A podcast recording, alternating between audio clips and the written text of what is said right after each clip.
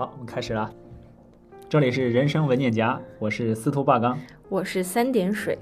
我们这一次的主题呢，叫做“你多久没有抱抱自己了？”很高兴邀请到了一位好朋友，四月的野马，欢迎他给大家打个招呼。Hello，大家好，我是四月的野马，很高兴能够参加这次的 podcast。欢迎欢迎。哦其实疗伤这个话题，平时我都有跟四月在经常讨论这个问题，包括跟司徒八刚也是，嗯，空闲的时候呀，或者大家一起吃饭的时候，经常都会聊到，有意无意的聊到这个话题哦。嗯，而且这种伤，其实它的种类也分很多，是的，嗯，包括一些亲情啊、友情啊，像我们这个年纪比较常遇到的应该是爱情，是吧？还有一些对于人生的困惑呀、人生的一些烦恼，其实都算于都算在伤的范畴内。啊，对，是的，是的。之所以抱抱自己呢，是因为受到一些，比如说，呃，事业或者爱情或者学业之类的困扰，然后就会会受伤嘛。所以这一期我们聊一下疗伤。疗伤呢，就首先它有很多种类，比如嗯就像我们常想到的亲情啦、爱情啦、事业啦等等等等。但对于我我们来讲的话，可能目前受到比较多的困扰的话，拿我自己来讲的话，可能就爱情受的伤会更多一些吧。但其实我觉得也算不上爱情了，就还没有到爱情就开始受伤了，就 是这样的阶段，它就就很有意思吧。所以，嗯，大家对于这个话题应该都有很多想要表达的东西，包括一嗯些方法呀，啊、一些有共鸣的句子，或者是一些艺术的表达形式，嗯，包括周围的人事物给你的一些支持，如何帮你走出来的，这也是为什么我们今天会坐在这里聊这个话题，因为四月的野马现在。也在经历着，嗯、一些治愈自己的这种呃过程，嗯，对，所以很高兴可以邀请到四月的野马来我们的播客，嗯，是的，是呃，那我先我自己先分享一下吧。其实我现在基本上伤口已经结痂了，但是聊到这个话题呢，我又在抠开一些，然后 更受伤一些。掀开给我们看看，对对对，然后也没啥了，就是爱而不得嘛，就就我设想的和别人想的不太一样嘛，也非常简单。我自己就采取的疗伤方法就是，最开始我会想找一些共鸣，比如说我知道我喜欢的女女生不喜欢我的时候。我不知道怎么怎怎么回事，我的大脑中，即便我没有看王家卫的电影，但是我脑脑袋里就不断的在回想它里面那些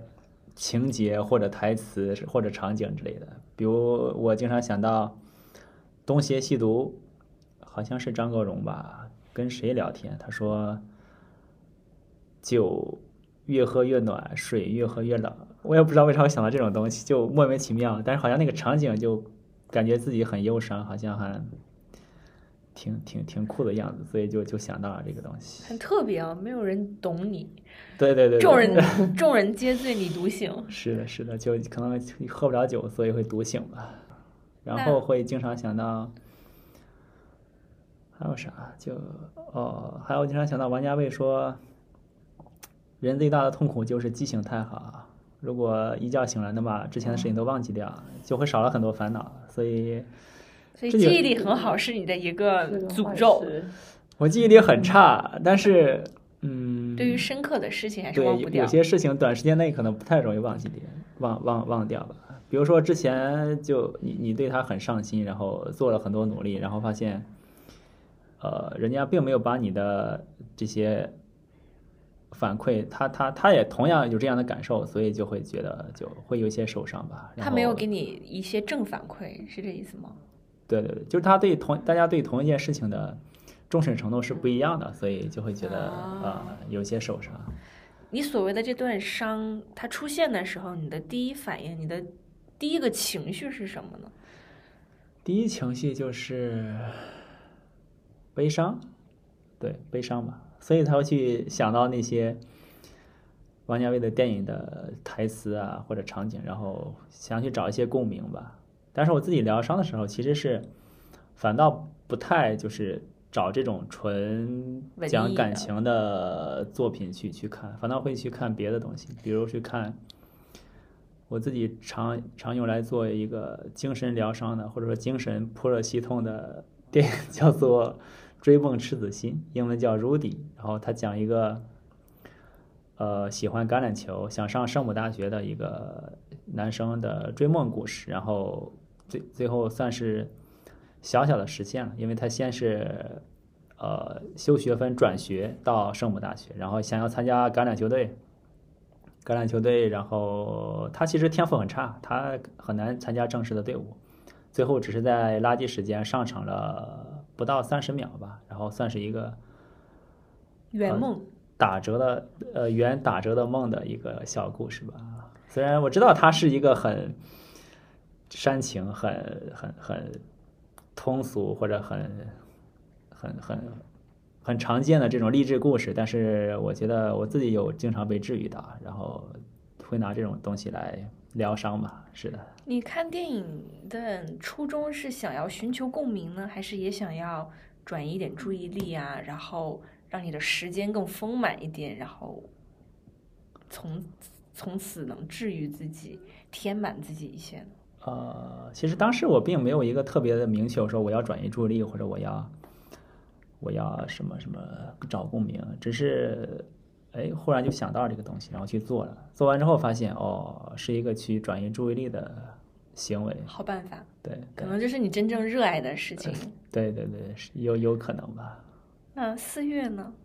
四月要跟我们分享一下你现在嗯，在经历着什么？我觉得我的还没结痂呢，他的伤还是 血淋对淋，血淋淋的，还在流血。还需要创可贴。对对，需要需要。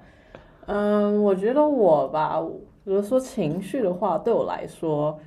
我第一个情绪是慌慌张。慌，慌对张，对，因为我觉得这个是可能跟呃这个人有关系，嗯就是我呃跟他在一起的这种期间，是很多事情呢是为了他而做。就是他是我的动力，然后当这个动力没了时候，第一个想是哦慌怎么办？就是迷茫，对，迷茫就怎么办？我的失去了这个方向，所以第一个是慌，然后像你说，我也会开始找寻注意力。我觉得注意力这个是我第一个会做的，转移注意力转移。注意力。对，然后这个方法呢，就是现在我也正在，因为现在这是正在进行时，所以这也是我现在慢慢在寻找的东西。嗯，其实你很爱健身啊，嗯运动，而且包括你早上都会很早起床去跑步嘛。那运动健身会有帮助吗？是因为我是会开始做运动这个东西呢，是因为我听到人家说一句话，就是痛是可以被比较的。然哦，后当你哇哦，当你的身体身体痛疼痛的时候，当它到某一个程度，比你心理上疼痛还要痛的时候呢，其实你的注意力就被转移了。生理痛哦超过对，心理痛是的，是的，所以当初我呃不是这一，就是不是现在这一段，呃之前的那一段，我就是逼自己去做那种非常呃激烈的运动，就是那种快气都快吸不上来的那种。然后那时候那三十分钟完全一丝都没有想到我那个感情的痛，因为我心理呃我身体上的伤痛已经远远超过于心理上的伤痛。来不及，对，来不所以我。觉得运动是一个非对我来说非常好转移注意力的方式。而且运动会产生很多内啡肽，还就成年人的快乐嘛。啊，这这确实超纲了，我也不太懂，我不知道是不是真的就产生这个东西。听说听说会有有有帮助。好的，好的，之后我可以去 Google 一下，然后看看它到底是产生的是什么物质。健身还能让自己身材变好呢，可能转移注意力的同时，个还有收获，对，还有收啊，获。还是不错的。这是一个正向的循环，对很对棒。我也会经常运动，因为在我是会健身或者是打篮球，在运动那一段时间内，我的大脑是空的，就什么东西都不会想，你你不会，甚至连健身或者篮球运本身都不会想，你就脑袋放空，然后你只是做下一秒或者下零点五秒的事情，比如说要做的事情。对，比如说你举起你的哑铃或者投出你的篮球，就只是想一小段时间的事情，别的都不想，那种感觉是不错的。这二位是从运动从中能短暂的抽离这种思绪，我是通过工作，还有一些项目，包括我做模型建模的时候的那种带给我的成就感，成就感，包括像你刚刚像八刚刚刚讲的，思绪里面不再胡思乱想，然后就就在这一分钟，就在这个时刻专注于手上的这些活。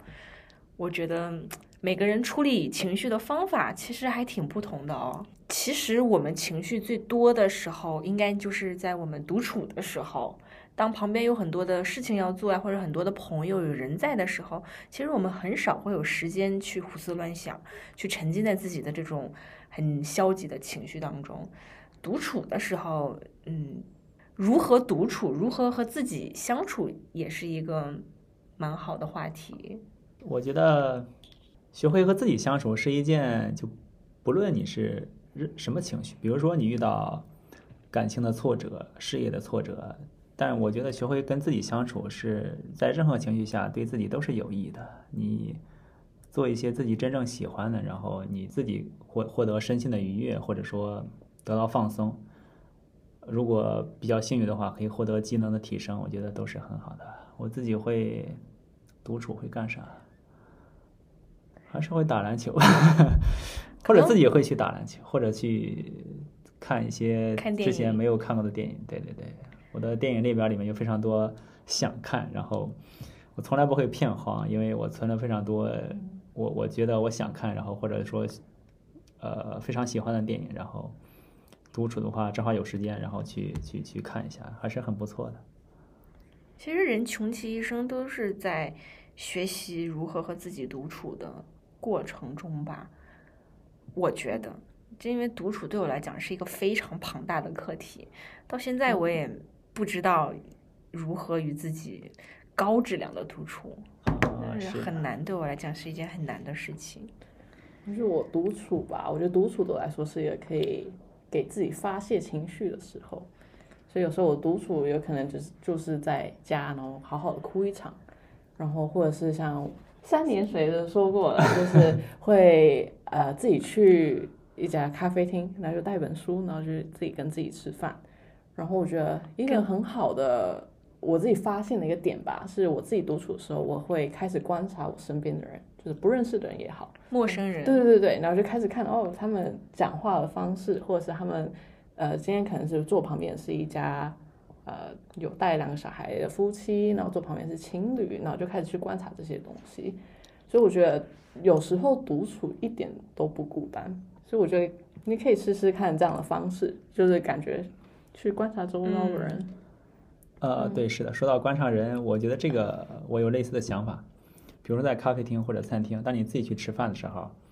然后你观察别人的时候，有一种恍惚感，像是你你在电视剧或者电影本身里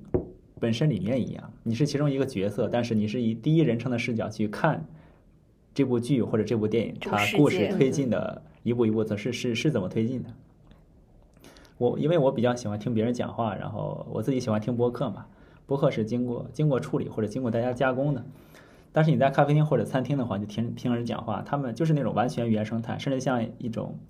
叫什么像声音纪录片一样。我之前我在出国前，然后已经辞职，但是还没有入学那段时间，因为自己学习在家很难学习，只想往床上躺，所以我就出去在咖啡厅里学习，然后然后不不休息的时候，不学习的时候，就听旁边的人讲话，比如说有呃。谈生意，两个人谈生意，或者有有有相亲，男生女生相亲，然后双方非常礼貌性的去聊各种话题，然后具体我也忘记了，反正那个场景觉得很有趣。还有有听到一个大姐在卖保险，然后那个我印象非常深刻，因为她感觉很自如又很优雅的去为他的客户考虑到他所遇到的问题，然后为他想一些未来的。可能遇到的问题，然后那那那那一次对话，我觉得还印象蛮深刻的，就觉得很有意思，像是在看一个一个电视剧，然后生活小短片是的，是的，生活剧。那你们独处的时候，除了观察别人，去了解世界、了解生活，会不会也在反思自己的这些过往的经历啊，或者自己所做的选择，是不是这些选择和经历，嗯，成就了现在的你们，或者是使你们去经历这些伤？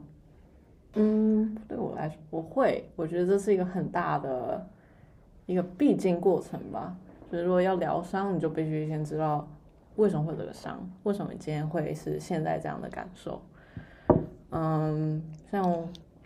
我吧，现在正在经历感情疗伤这块，所以我就开始想，哦，那我现在会这样，是不是我之前因为上一段感情的伤，然后演就成我现在做的一些选择，然后到选择这个人，然后到现在变成呃有点慌的这个阶段，然后我自己又理出了一些东西，就。我自己来说，我觉得我是，虽然我会独处，但是我心灵上我很不习惯自己一个人，想要有人陪。对，就是就算我可以自己一个人去逛街啊什么，但是我心里其实是会想要有一个能够随时能联系到或者能够依赖的人。所以这过去这几年，就是一直不断的会有会想要去寻找这个人，那会就算不适合，我会因为想要有个心理上陪伴去抓一个人。嗯，对，所以我觉得，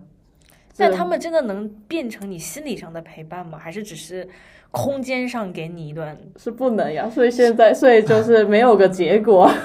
很难很难找到自己。对，所以就因为就反思的这个过程吧，就让我知道哦，原来我心里一直都需要这个这个陪伴的。嗯，你的情绪需要一个出口，对吧？对对。然后我觉得现在是一个很好机会。让我自己去，让成为自己的依赖吧。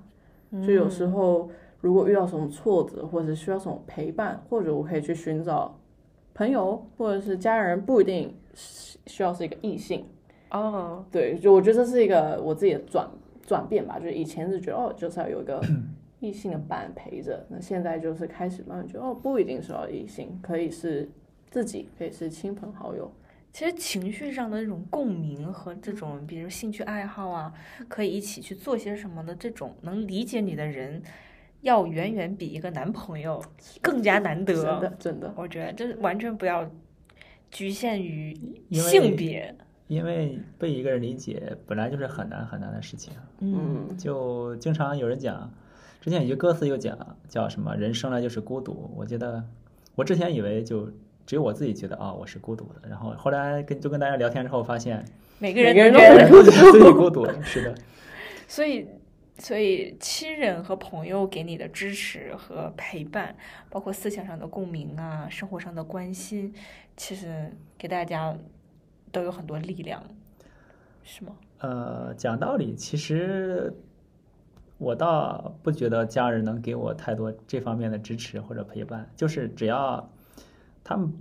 完完全不需要理解这些东西，比如说我的事业或者感情受到伤害，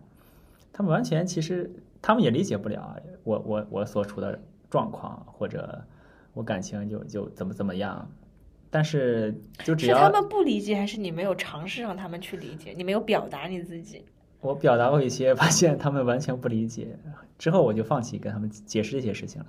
就只要他们在那儿，然后比如说做一顿饭，聊聊别的事情，我觉得就完全可以了，就已已经能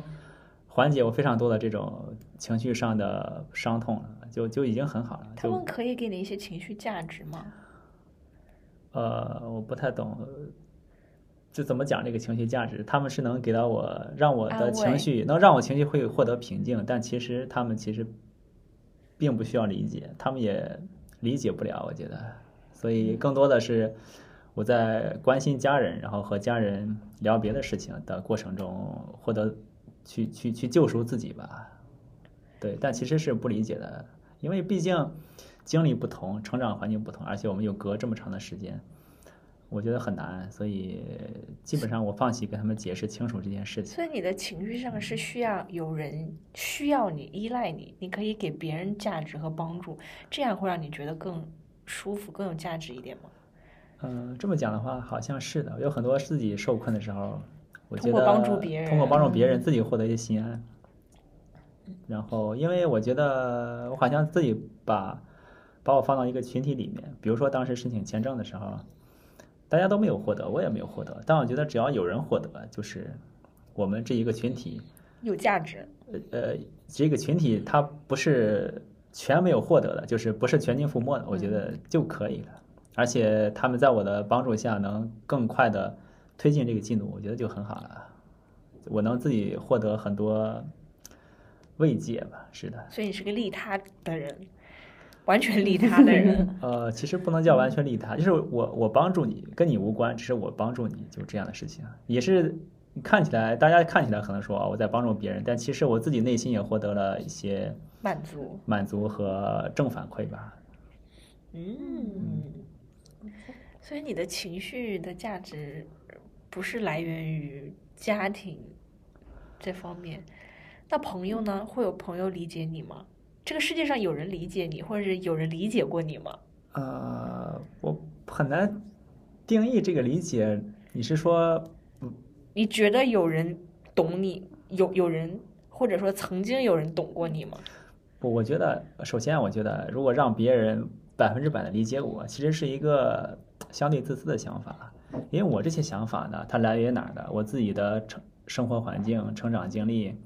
看的书、看的电影、听的音乐，这些东西构成我现在的想法。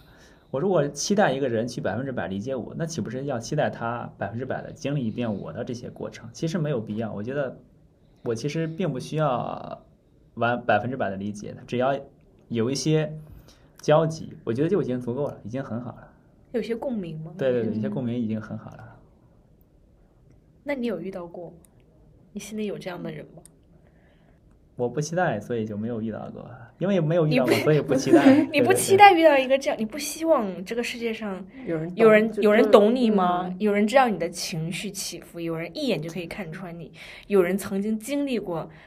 跟你相与你有过相同的经历，看过同样一片天和海，看过同一部电影，对同样一句台词有很大的反应，你不期待吗？这种事情，我觉得像是叫什么？童话里的都是骗人的，对，它可能呃它理论上可能存在可能性，但是我觉得你还没遇过。实实际执行的时候或者实际情况，它很难实现了。我是这么感觉的那。或像许就是一句话，就你可以说一句话，然后人说哦，我知道，我知道你的感觉，我知道你的意啊思，就这种这种感觉。那种可能只是说，恰好在那一句话，大家有共同的，比如说一部同样看过一部电影，看过一片天，是吧？如果你会想象那个电影的受众的话，比如说有三十万，他可能只是这三十万之一嘛，然后只是在这个电影上有一些共鸣，但别的方面，我觉得未必会有更多的共鸣，因为你的思想不完全是那一那一部电影或者那一片天，你是更多的，所以。我接受了事物的多样性，所以也就不期待能被人百分之百的理解。没，我们没有讲百分之百，我觉得不可能有人、嗯一个人百分之百理解另外一个人，这是很难的。只是说，嗯，有些人是百分之一，有些人百分之十，有些人可以了解百分之六十的你，是的，是的，那你就从来没遇到过任何一个就是懂你的人，这个进度条就从来没有拉出来过。好像是吧？因为我放弃了，所以不在这个方面做太多的衡量了。所以有一点的话，我就很，比如说有一句话大家想的很一样，我就觉得很好了。有百分之一，我就把它当成百分之百了，你这一路走来没有同路的人哎，因为很难呀，就很难有人跟你想的一样。你们会有吗？有我也有，有，哇哦，对，我遇到过。好奇，我可能每个阶段都会遇到一些跟我有很强共鸣的人。啊，那我好奇，有点好奇了。包括现在，我觉得你就跟我很有共鸣，因为我们在做同样的一件事情，是的，是的我们的目标是一致的，想要让这个文件夹更丰富多彩起来。在关于这件事情上，此时此刻，我就觉得在这件事情上，你是我的同路人，你是跟我有很强共鸣的人。是的，是的我讲一些事情的时候，可能这个世界上没有人比你更懂我在讲什么。对，所以在不同的阶段、不同的事情，我都会遇到一些很可爱的人，谢谢谢谢，我就当这可爱是在夸我。就是在夸你，不要当，就是在夸你。四月呢？我觉得我跟可能跟相反，我的家人特别的能够理解我，可能我什么都不用说，还看我的脸就知道啊，嗯，有事发生，对，有事发生，所以我觉得这一块对我来说也是挺重要的，因很为幸运，我觉对，得。很是挺幸运的。然后就是这种朋友也是，可能就是我说话，有时候连传个讯息，然后少了个呃少个贴图，或者是 对少了一些表演符号，他们就可以知道哦，今天感觉他是有点不大对劲。所以这种理解感，我觉得有时候嗯特别温暖。对，他们可能也不是就是百分之百理解我，但是他可以感觉到今天他不对劲。你有很多的渠道去获取你的情绪价值，其实，嗯对我很羡慕你，因为你的家庭是很一个很大的家庭，又是很温暖，会有会一起去做很多的事情。每次去到你的家里，我都感觉到受到那种家庭温暖，都温暖到我了的那种感觉。对，其实这是对我来说吧，我觉得有好有坏。就是坏处呢，就是我是一个喜欢只报喜不报忧的人。啊啊，对我也是的。对，所以其实像是我家庭是特就是很温暖的家庭，大家都很快乐，所以这时候更不想要去破坏这样的破坏对、啊对，所以有时候会更尽力的去隐藏我的负面情绪。对，但是那你有了负面情绪，你刚刚讲你你家长会他们觉察出来之后，他们用他们的方式，或者说不提出来的方式去帮助你吗？会，这他们可能像，因为他们可以知道我是这种报喜不报忧情绪，所以他们不会当下直接就说哦你怎么了？可能他们会就是哦呃工作最近怎么样呀？你跟谁谁最近处的怎么样啊？通过就会问问题对对对对发现对源头在哪对所以我觉得这好厉害，对，所以我觉得真的真的是非常了解我的家人，嗯，因为我如果他们问我说哦你怎么了，我可能会就没事，会直接呃有点封闭掉了。对，但他们可能就会说、哦工作怎么样？他们养大了你，当然知道对怎么对怎么样与你沟通。对对，所以我觉得亲朋好友的协助还有理解是很重要的，对我来说。哦，这很好，这很好。因为我的话，我其实很小就已经出去读书了。我跟家人相处的，就是朝夕相处的话，其实也没有特别久。初中读中学的时候就已经出去读书了，然后大概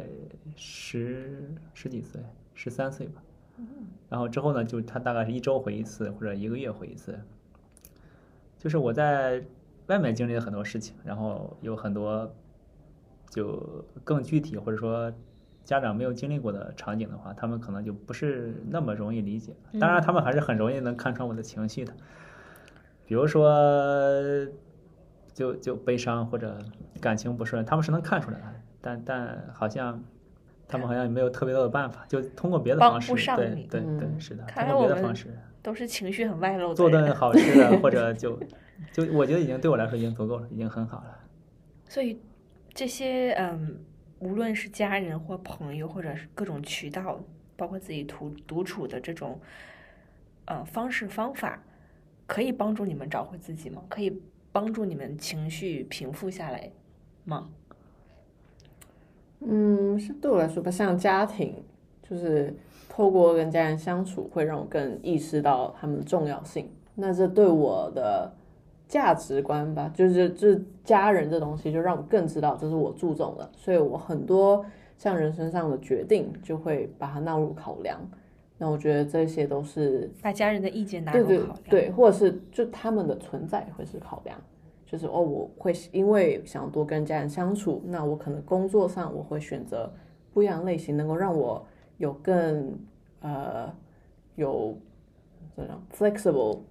的弹性，对比较有弹性的呃工作，能够让我能够跟我家人相处。然后还有像是独处吧，也是让我想到，让我想到会，哦，原来我自己是怎么样的人，更认识了自己，然后知道自己其实还有哪些地方需要再更加加强。那 所以你的计划、你的未来里面一直都是有你家人的存在的，对对不只是你一个人。对，所以我觉得这就是有点像，这样对啊，是我的一部分。哦，很好很好，这是我缺少的，呃比较晚才发现的。在我更早或者更年轻的时候，我觉得啊、我这个我要去改变世界，我要怎么怎么样。其实，比如说对家庭的照顾，或者对家人的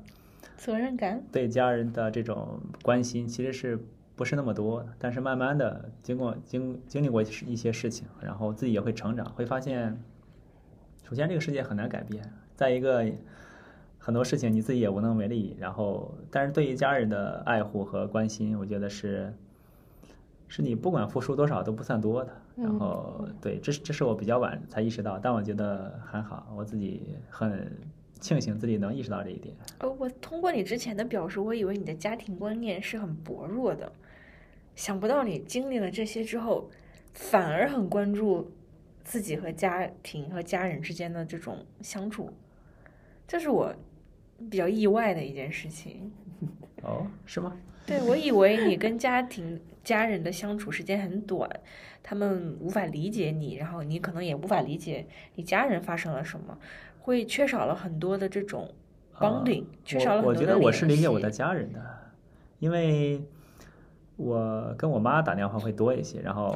等到我成年之后，我感觉她会把我当一个成年人去交流，她会也会讲她的烦恼、她的苦恼，然后我也会去开导她。那个时候我就觉得他的一些事情我是能理解的，然后因为我就可能经过一些训练，在学校学习新的知识，然后眼界相对宽一些，我觉得我能理解我的家人，然后。我可以用我能想到的办法去帮助他们，然后去帮他们舒缓情绪啊，或者什么什么，然后去，呃，怎么讲？作为我，我作为一个，支撑。呃，对对，可以这么讲，作为一个支撑，然后或者我作为一个外部的推力去帮助家长的成长。我觉得成长是一个永恒的话题吧。我对于我自己现在需要成长，但是我觉得对于我的家长来说，他们虽然年纪比我大很多，但是他们同样是需要成长的。然后他们可能由于精力有限，然后可能见不到更多的东西，所以我可以把我的东西介绍给他们，然后把我的经验跟他们分享。我觉得他们也可以获得他们的成长。其实我觉得在生命这条长河中，如果以家庭作为一个单位的话，不同的阶段就需要不同的掌舵的人。可能小的时候是父是的，是，的，是的，是的，等再长一长，可能是你，再嗯时间再久一点，可能就变成了你的下一代，就是是的，是的啊，这一点说的很好。不同时间要有不同的掌舵人。对是的，我觉得现在需要我去掌舵。你好有担当哦。对呀、我觉得现在我还是还是我妈在掌舵，但她有说她觉得我们一起在成长，所以啊她说她她说得在她在跟我相处过程中，她也学到很多东西，当然当对，然。然后我觉得还蛮欣慰的。可能现在就是属于交接的阶段，你们两个同时在掌舵。能对是的，是的。对。那你觉得时间会给你们一些治愈吗？时间能治愈我们吗？它会让你们的痛苦啊、悲伤啊这些伤痕都慢慢的淡去吗？我觉得时间会，但是并不是单纯就是时间这个问题，是因为在这段时间你有去接触对，嗯接触了更多东西，所以当然时间一我觉得会让我们更好，嗯，但并不是就只是因为时间长了它就好，就是因为你在这段时间你去充实了自己，所以变更好，去认识了更多人，所以自己变得更好。哎，我就刚刚咱们聊聊了好多嘛，然后分我分享了我的，然后四月分享了他的，然后我们三点水同学 没有讲很多，我很好奇。好奇我的伤吗？假如 我不好奇你的伤，我在好奇你的方式。假如不会是转移注意，比如说你有事业或者是感情上的受受伤的时候，你会去找共鸣，还是会转移注意力？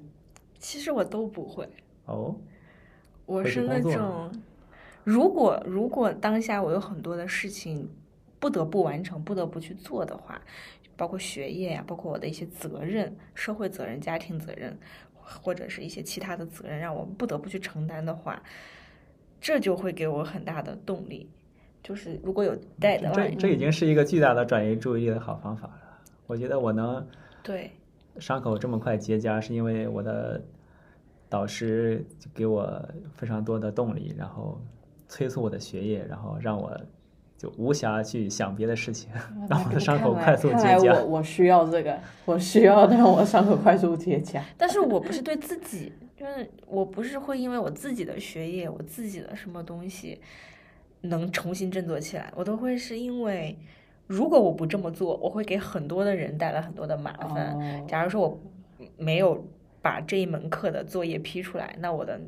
七八十个学生在那边等着分，所以无论我发生对责任感，感，我是个责任感极强的人，对别人的责任感极强的人，对自己反而没有什么，不会因为我自己的前程啊、事业啊，或者是怎么样能振作起来。嗯，如果遇到了很大的伤痛或悲伤的时候，我比较喜欢藏起来、躲起来，不想与这个世界交流，或者是与我的朋友联系。嗯哼，啊会为什么呢？会怕他们受到负面情绪影响吗？对对对，这是一个我很大的原因，就是当我自己状态不好的时候，我可能不是一个很好的精神面貌。那这种负面的情但其实你的朋友也能感觉到。对，就是因为我不想，嗯但是我不想因我不想让我的朋友感觉到，我不希望我是一个给别人带来嗯不好情情绪的人，或者影响到其他人的情绪。我知道没有人可以在这种伤痛中帮到你自己，除非你自己想明白，你自己愿意嗯走出来。所以理性经常会上线，就一直在压抑自己感性的那一部分。我的处理方法就闷起来，可能等时间慢慢来治愈我吧。嗯挺好的。哦，我我我先我先插一句，我虽然比如说有受伤，有有不顺利，但其实我的情绪也不会那么的波动那么的大，就就它不会特别的低谷或者怎么样，就还好。虽然有伤口，但也不是很疼了，就我其实有一个不为人知的一个就是治愈自己的方法，没有没有跟任何人分享过。哎展开讲一讲。嗯，我平时是一个不喜欢、不太习惯与别人有肢体方面的接触的人，无论这个人是男是女，跟跟性别无关，就是我不太习惯与人触碰。嗯嗯嗯，无论是像女孩子一起手牵手去逛街啊，或者是挎着一起走步走路啊，或者是拥抱啊、握手，对我来讲，我的内心其实是很排斥的。可能没有人发现过这个问题，因为我一直在逼自己像一个正常的人一样去行为。就还好了。通常我们社交也不会有太，基可能男生男生不其实我，也不喜欢哎、人家挽着手跟我逛街的时候，我会特别不自在，就手不知道怎么办会僵对对对对对，我也啊是啊，是还好没有这方面苦恼。因为男生表达感情的相对比较内敛一点，不像女孩子肢体接触可能会热情啊、外放的多一点嘛。所以我，嗯，极度悲伤或者受伤很痛的时候，我会很很希望有个人来抱一抱我，或者说有的时候你的朋友发现了之后，给了你一个拥抱。然后那种拥抱不是简单的，哎，我们两个抱一下，一两秒钟就分开的那种礼仪，是意思意思的那种抱，它是那种，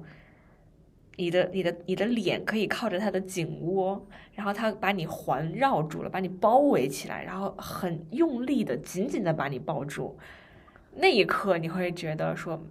一切都值得了，哦，那样会让你情绪会得到舒缓，会快速的恢复，哦哦哦，嗯，那种紧紧的抱住你的那种安全感，还有有一点点的窒息感，会让我感觉我被他极度的重视。当有一当你知道有人爱着你，嗯、有人在重视你的时候，你仿佛就有了力量，又重新启程了这种感觉。哦，挺好。嗯看来你朋友得比你高才行。而且他要很壮实，他的他的胸膛要很厚才行。啊，是的，是的，对，不容易。督促你的朋友多健身，多吃钙片，长高一点。这样的朋友就很少见，也其实很少会有人这样子。我很少会让别人看到我很不好的时候的状态，但有些人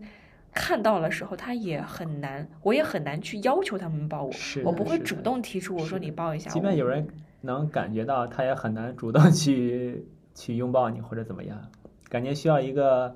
强有力的臂弯，对他不仅要强有力，而且要恰到好处的发现你的脆弱，然后又要像一个温柔的霸道总裁一样，我觉得还是挺难的。